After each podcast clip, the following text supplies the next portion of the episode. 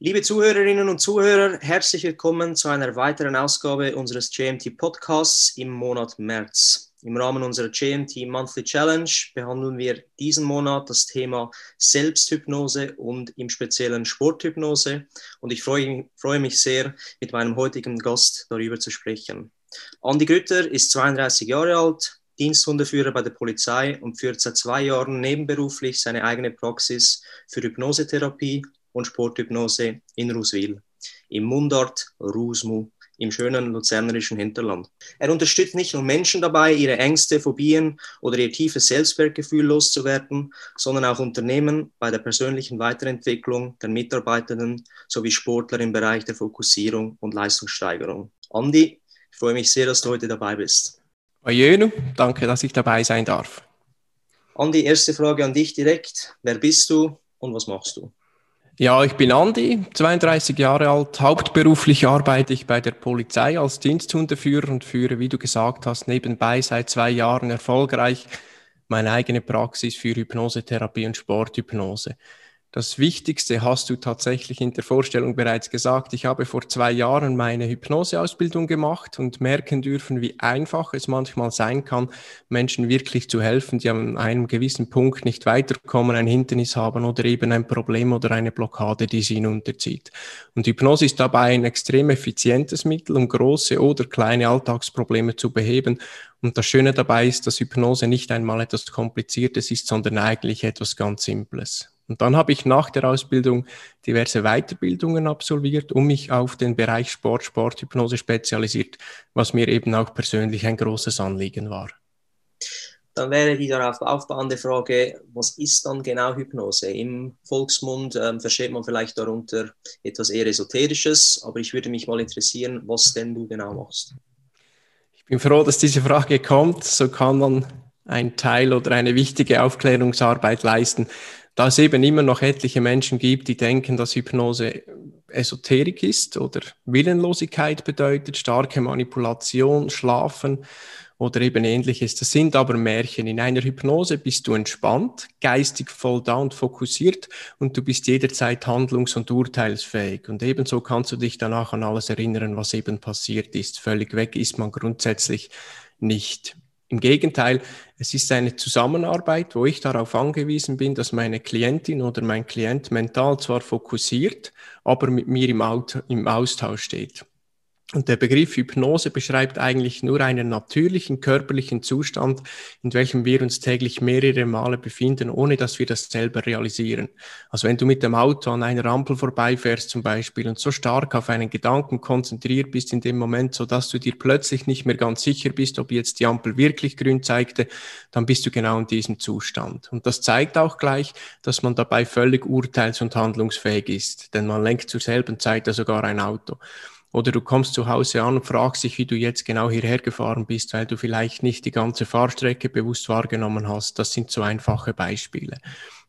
Jeder Mensch ist außerdem mindestens zweimal täglich in einem hypnotischen Zustand, unmittelbar vor dem Einschlafen und auch gleich nach dem Erwachen. Also einfach zusammengefasst kann man sagen, dass es sich bei Hypnose um einen völlig natürlichen Zustand der mentalen Fokussierung und Konzentration handelt, wobei also das, woran wir denken, Priorität hat und alles andere so ein wenig zur Seite geschoben wird. Was ist dann, ist dann der Unterschied zu einem Flow? Ist das das gleiche oder ist das einfach eine andere Ausdrucksweise? Wir reden ja nachher noch über den den sportlichen Teil an sich und dann würde ich dann auf diese Frage zurückkommen, weil es da Bestandteil werden wird. Jetzt hast du erklärt, was der hypnotische Zustand ist. Und jetzt würde mich natürlich interessieren, was dann genau der Unterschied von einer Hypnose oder Selbsthypnose ist und einer Sporthypnose. Bei der Sporthypnose wird die Hypnose, also Hypnose kann man sich als Werkzeug vorstellen. Ein Werkzeug, das man benutzt, um irgendetwas zu verändern. Und bei der Sporthypnose wird die Hypnose ebenfalls als Werkzeug dafür genutzt, besser oder leistungsfähiger zu werden oder befreiter zu performen. Die Sporthypnose kann mit praktisch allen gängigen Formen des Mentaltrainings auch kombiniert werden, wobei die Sporthypnose dann eben wie ein Turbo oder eine Lupe wirkt. Also es wird noch gezielter gearbeitet, noch detailreicher. Wobei es immer darum geht, den Athleten oder die Athletin besser zu machen und ihn oder sie auf dem persönlichen sportlichen Weg weiterzubringen. Das Bewusstsein, also der Teil, mit dem wir täglich logisch und analytisch denken oder Probleme lösen, die uns gegenübergestellt sind, verarbeitet ungefähr neun bis maximal 40 Bits an Sinnesreizen pro Sekunde. Und das Unterbewusstsein, was ein zentraler Teil einer Hypnose ist, also unsere Programmierung, wenn man so will, die circa 90 Prozent von uns ausmacht, verarbeitet mehr als 11 Millionen Bits pro Sekunde und ist somit circa 300.000 Mal leistungsfähiger als das Bewusstsein. Nur weiß das kaum jemand. Und diese große Leistungsfähigkeit kann man nutzen, um besser zu werden. Und das Unterbewusstsein, das ist das Schöne daran, kann mit dem Bewusstsein nie übersteuert werden wobei es eben Techniken braucht, wie zum Beispiel Hypnose, damit man da wirklich rankommt. Es geht also bei der Sporthypnose eigentlich darum, die Sportlerin oder den Sportler möglichst nah an ihr oder sein Potenzial zu führen, indem gewisse leistungsmildernde oder leistungskillende Faktoren beseitigt werden. Und diese Faktoren betreffen jeden von uns, nur bemerken wir in der Regel das gar nicht.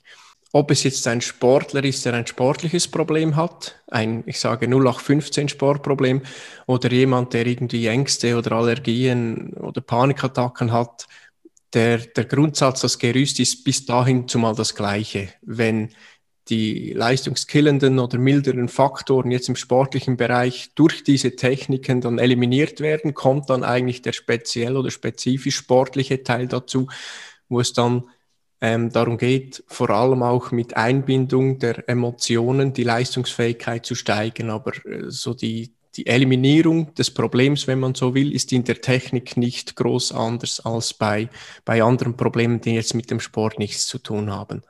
Was kann man mit der Sporthypnose dann spezifisch bewirken? Also du hast jetzt angesprochen, dass es um, äh, um spezielle Fokussierung geht, aber was sind dann die konkreten Ziele, wenn jetzt ein Athlet oder eine Athletin bei dir vorbeikommt?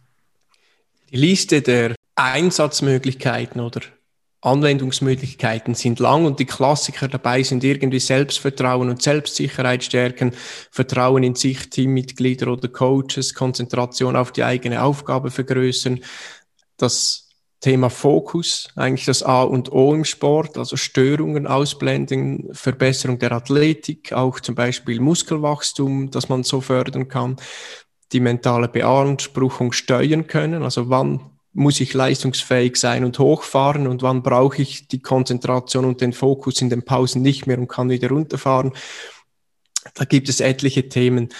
Ähm, primär geht es im Allgemeinen immer darum, besser zu werden, vor allem im Sport oder stärker zu werden, leistungsfähiger zu werden. Und je nach Sportlerin oder Sportler kommen da aber ganz individuelle Punkte zum Zug. Das ist das, was man dann im Vorgespräch klärt, in welche Richtung es schlussendlich gehen soll. Aber so einfach gesagt, sorgt die Sporthypnose dafür, dass einfach bessere Leistungen vollbracht werden können. Mhm. Und jetzt würde ich da gleich deine vorherige Frage nochmal aufnehmen, den Flow-Zustand. Ich nehme an, du kennst den Flow-Zustand. Wenn wir im Flow sind, dann sind wir bei der Ausübung unserer sportlichen Tätigkeit hoch konzentriert und eben fokussiert. Und vor allem der Fokus ist der Kernpunkt. Wir sind nicht nur in der Lage, uns voll und ganz auf das zu konzentrieren, was in diesem Augenblick relevant ist, sondern wir können in diesem Flow-Zustand auch Bestleistungen bringen, ohne dass wir uns übermäßig anstrengen müssen dabei im Flow läuft alles wie perfekt abgestimmt ab, ohne dass es für uns eben irgendwie anstrengend wirkt. Und ich habe diesen Flow-Zustand kennengelernt, als ich selber noch Fußball spielte und kann mich konkret an ein bis zwei Spiele erinnern, wo ich völlig im Flow war. Und während des einen Spiels erlitt ich während dem Spielen in beiden Leisten eine leichte bis mittlere Zerrung, aber selbst diese Schmerzen waren wie ausgeblendet, da der Fokus eben nicht auf den Verletzungen lag, sondern auf meiner Aufgabe. Und das mit der Schmerzwahrnehmung hat sich dann natürlich nach Abpfiff des Spiels entsprechend auch schlagartig geändert. Aber dieser Flow im Grundsatz ist eigentlich nur ein Gefühl. Und in der Sporthypnose ist es auch beispielsweise möglich, dieses Gefühl explizit und gezielt zu holen, vor allem wenn man es bereits einmal erlebt hat oder das hochkommen zu lassen und dann zu ankern. Ankern oder triggern bedeutet jetzt in dieser Arbeit, dass ich das Gefühl des Flows oder eben dieses Flow-Zustandes bewusst dann abrufen kann, wenn ich will. Zur einfachen Vorstellung, ich verankere, dass genau dieses Flow-Gefühl und der Zustand immer dann kommen, wenn ich mir mit der rechten Hand an die linke Schulter fasse und leicht drücke zum Beispiel. Und wenn dies meiner Programmierung klar gemacht wird, wird das jedes Mal auch genauso passieren. Und Sporthypnose und Thema Flow, alles, was so mit Emotionen einhergeht.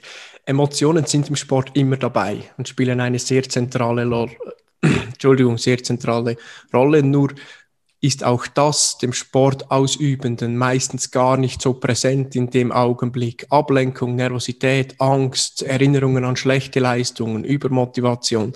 Alles sind immer Emotionen, die permanent da sind. Vielleicht nehmen wir sie wahr in dem Moment, vielleicht aber auch nicht. Und wenn auch nur ein kleines bisschen negative Emotionen mitschwingen, so können wir unsere Bestleistung gar nicht mehr bringen, weil dies die Emotion, welche auch im Unterbewusstsein liegt und Teil unserer Programmierung ist, eben verhindert. Und das ist zentral bei der Sporthypnose, die negativen Emotionen zu beseitigen, was bereits dazu führt, dass automatisch bessere Leistungen erbracht werden können, weil unsere Programmierung, unsere Leistung nichts mehr entgegenbringen kann. Und normalerweise ist es auch so, dass dann in der Sporthypnose eben leistungsfördernde Emotionen mit eingebunden und verankert werden. Und der Umgang mit Emotionen ist enorm wichtig. Nur ist das eben den meisten gar nicht bewusst oder sie nehmen es nicht wahr. Und genau das ist wichtig beim Thema Fokus. Und auch das habe ich im Fußball gemerkt. Wenn du am Samstagabend ein wichtiges Spiel hast und du denkst den ganzen Tag daran und bist mental bereits dort, dann ist das nicht zwingend eine mental gute Vorbereitung. Wichtig ist, dass der Fokus im wichtigen Moment auf der richtigen Sache liegt. Und wenn du den ganzen Tag fokussiert bist, dann raubt dir das nur mentale Energie, die du aber dann brauchen würdest, wenn es eben losgeht.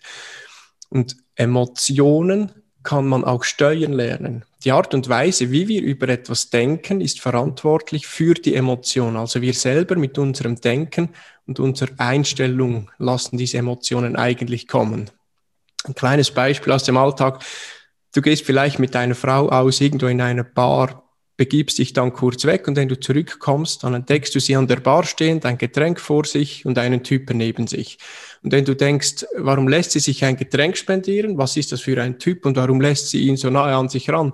Dann kommen automatisch negative Gefühle. Mhm. Vielleicht ein einfaches allgemeines Unwohlsein, Eifersucht, Wut, Ärger, Hass, was auch immer denkst du aber in der gleichen Situation, cool, sie hat jemanden angetroffen, den sie vielleicht schon lange nicht mehr gesehen hat oder einfach sonst kennt und so wie sie lächelt, scheint sie sich zu amüsieren und das freut mich, dann wird keine negative und hinderliche Emotion auftauchen, obwohl die Situation im ersten Moment eben genau dieselbe ist. Aber du steuerst mit deiner Art und Weise, wie du über etwas denkst, deine Emotion und Emotionskontrolle sollte eben im Sport ein wichtiger Bestandteil sein. Was mich sehr ähm, zum Nachdenken angeregt hat, war deine Aussage, dass eben ein richtiger mentaler Zustand auch zu sichtbaren Leistungsverbesserungen führt, wo man vielleicht denkt, dass der mentale äh, Zustand gar nicht so wichtig ist. Also Muskelwachstum zum Beispiel. Mhm. Das würde mich auch jetzt gleich zur nächsten Frage äh, leiten, welche Athleten dich denn konkret aufsuchen und ob dann diese Athleten auch vor allem Sportarten ausführen, wo eben die mentale Anforderung hoch ist. Gegenfrage, bei welcher Sportart ist die mentale Anforderung nicht hoch? Wenn wir unsere Fitness trainieren, dann bringen wir unseren Körper in Form, sodass er für die uns gewählte Sportart einen Vorteil bringt oder bringen kann. Aber alles andere läuft ja mental. Jede Bewegung, die wir ausführen, jeden Muskel, den wir bewegen, alle Bewegungsabläufe, die irgendwie einstudiert worden sind, alles das wird durch uns über unseren Kopf gesteuert. Das zeigt auch wieder, wie wichtig der Kopf dabei ist. Das Unterbewusstsein, das da immer wieder integriert wird bei der Hypnose, das ist so ein Teil im Hirn oder sind Teile, die sich zusammensetzen. Auch das vegetative Nervensystem, das wir mit Hypnose auch stark beeinflussen können, liegt im Hirn.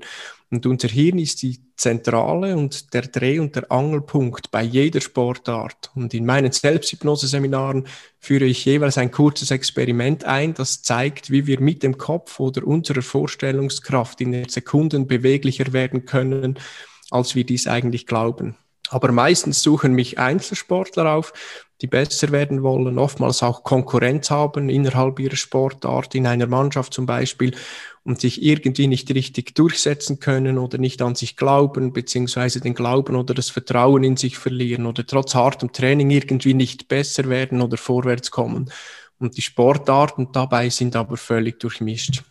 Dann als ähm, Zwischenfrage hier betreffend einen Athleten, wenn wir jetzt ähm, Roger Federer betrachten, dann ist ja nicht nur sein äh, athletisches Können äh, herausragend, sondern eben wird auch immer von seiner unglaublichen hohen ähm, mentalen Leistungsbereitschaft gesprochen. Was ist jetzt aus deiner Sicht bei ihm matchentscheidend? Weshalb spielt er besser ähm, als alle anderen?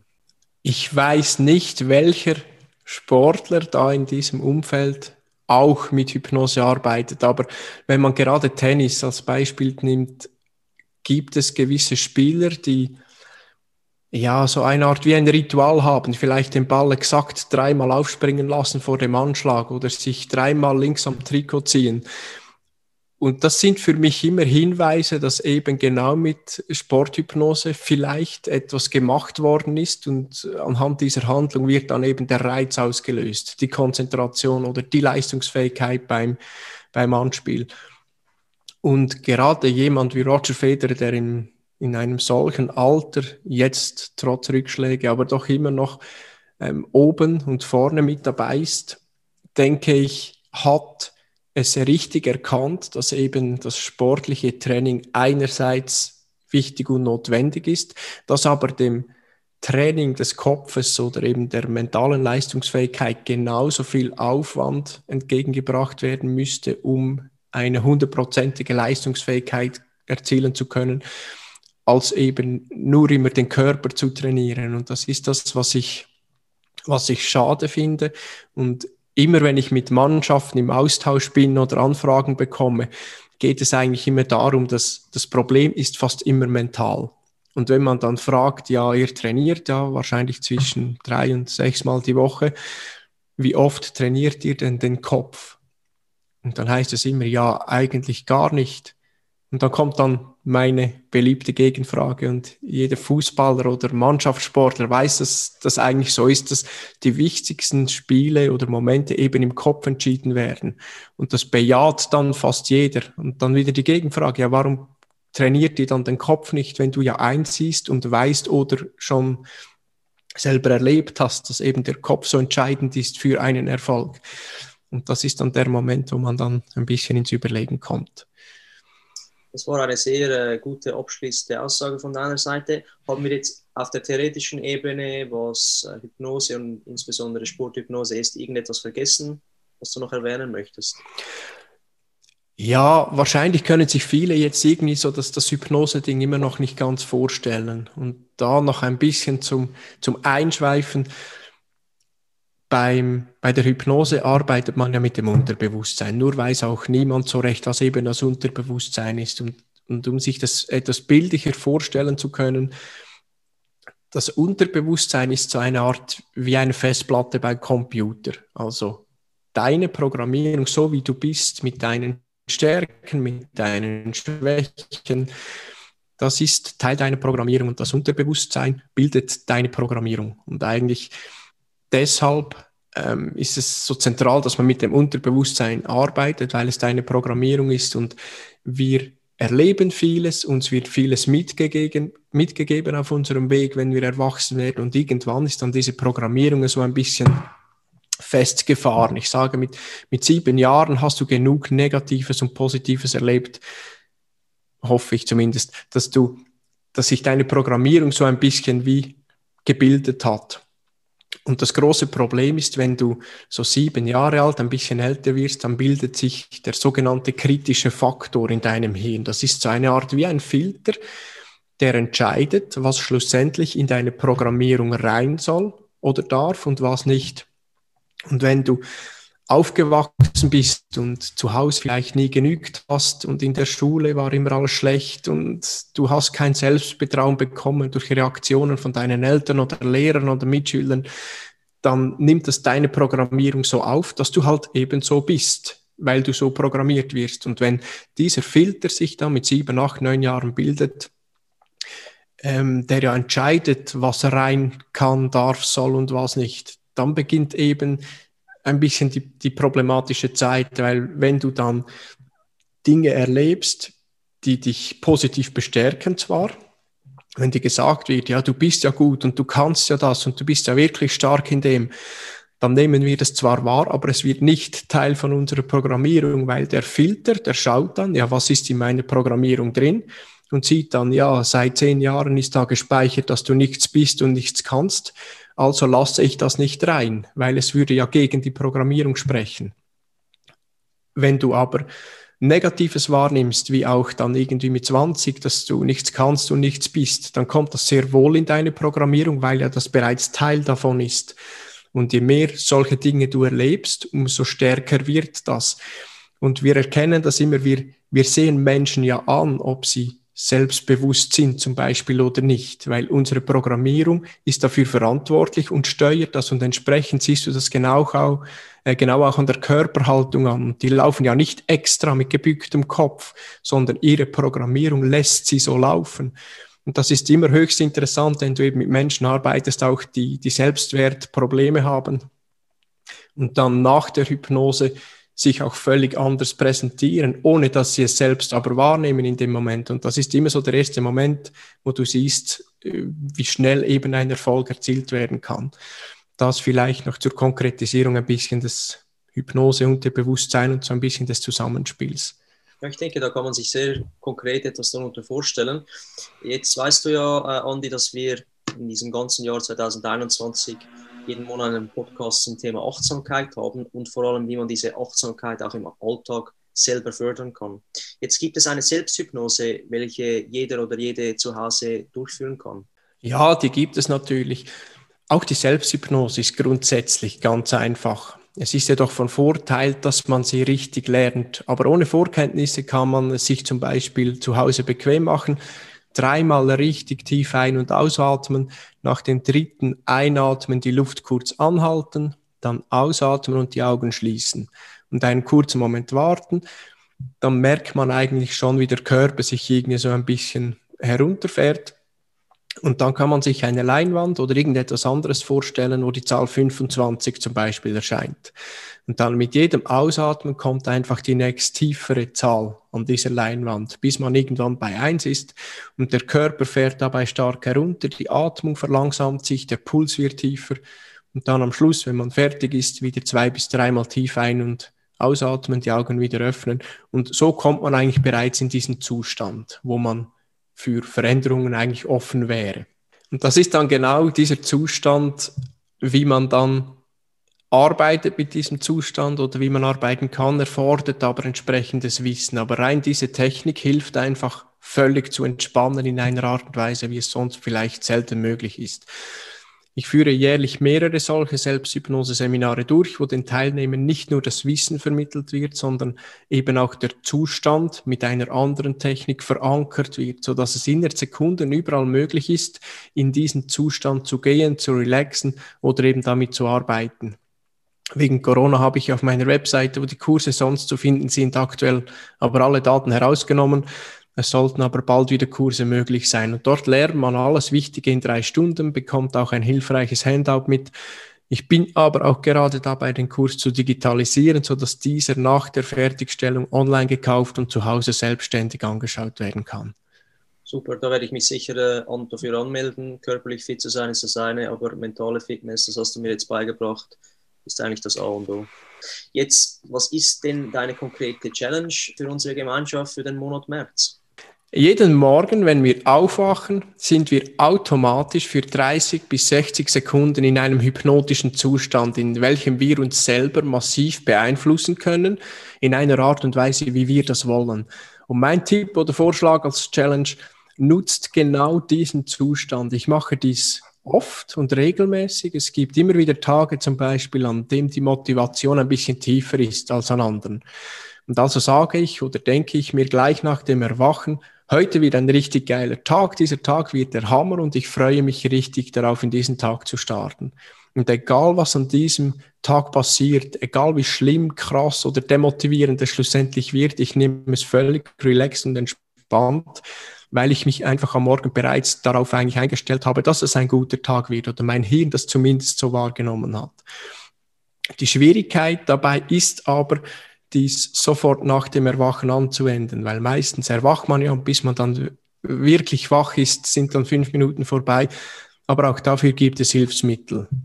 Ich rate zuerst ein Ziel zu formulieren, entweder für den Tag sich einfach besser zu fühlen oder leistungsfähiger zu werden oder was auch immer, dass man das definiert und dann auf einen Zettel schreibt und ihn irgendwo da aufhängt, wo man ihn nach dem Erwachen eben gleich sehen kann.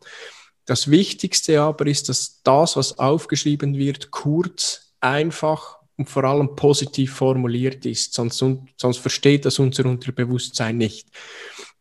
Die Formulierung dieser sogenannten Suggestion ist eigentlich das A und O. Wenn dies dann tatsächlich jeden Morgen für 30 Tage durchgezogen wird, und seien wir ehrlich, das ist wirklich kein Problem, dann wird das durchaus auch seine Wirkung haben. Wenn irgendeine Unsicherheit betreffend der Formulierung besteht, kann man mich sehr gerne kontaktieren dabei. Aber wichtig ist nach dem Erwachen, sich die Suggestion fünf bis zehnmal zu sagen oder zu denken und das reicht bereits aus. Und wie motivierst du jetzt die zuhörende Community dazu, die Routine dann im März auch effektiv durchzuziehen? Du hast jetzt angesprochen, dass es einfach ist. Ich stelle es mir auch einfach vor. Das so, äh, sind so deine zwei, drei wichtigsten Tipps. Wir Menschen sind Gewohnheitstiere. Wir bleiben meistens bequemlichkeitshalber gerne so, wie wir sind. Das entspricht aber nicht dem, was wir sein können. Jeder von uns hat Ziele und Träume und viele davon sind einfach zu erreichen. Einfach glaubt man meist nicht daran oder man denkt nicht über den Tellerrand, weil eben halt im Moment alles okay ist. Aber es gibt wirklich einfache Techniken für große Veränderungen und das ist eine. Wenn das angewendet wird und diese Routine beibehalten wird, dann hilft das wirklich. Wir können immer besser werden und wir selbst dürfen die Verantwortung übernehmen, um zu entscheiden, ob und wie wir uns zur besten Version unserer selbst machen. Und diese Morgentechnik ist die einfachste Variante der Selbstprogrammierung. Und sie dauert irgendwie 20 bis 30 Sekunden oder nicht einmal. Man verliert also absolut nichts. Und wenn man mit wenig Aufwand dann sieht, dass tatsächlich auch Großes erreicht werden kann, sollte das genügend Motivation sein, um damit weiterzuarbeiten. Im Kleinen beginnen, um Großes zu erreichen. Genau. Andi, das war eine sehr, sehr interessante Folge. Ich habe extrem viel Neues dazu gelernt und ich möchte dir ganz, ganz herzlich für deine Zeit danken. Wo findet man dich? Ich bin im Internet natürlich zu finden, www.grueter-hypnose.ch. Facebook, Instagram, das sind so meine meine Kanäle, die ich bewirtschafte. Ich habe aber jetzt als Abschluss noch eine kleine Zusatzüberraschung. Bis am 1. April 2021 kann man mit dem Gutscheincode, Gutscheincode JMT 2021 das Audio Entspannungshypnose auf meiner Website herunterladen. Das hat einen Wert von 15 Franken und dieses führt einen nicht nur in den hypnotischen Zustand, sodass das mal erlebt werden kann, sondern es ist auch super zum Anhören, um einfach für 10 bis 15 Minuten zu entspannen oder zu relaxen. Das ist unglaublich großzügig von deiner Seite, werden wir so sicherlich in den Bemerkungen und Kommentaren erwähnen, hoffen dann, dass auch der eine oder der andere das nutzt. Andi, nochmals herzlichen Dank für deine Zeit und ich wünsche dir alles Gute. Ich danke und das wünsche ich dir natürlich auch.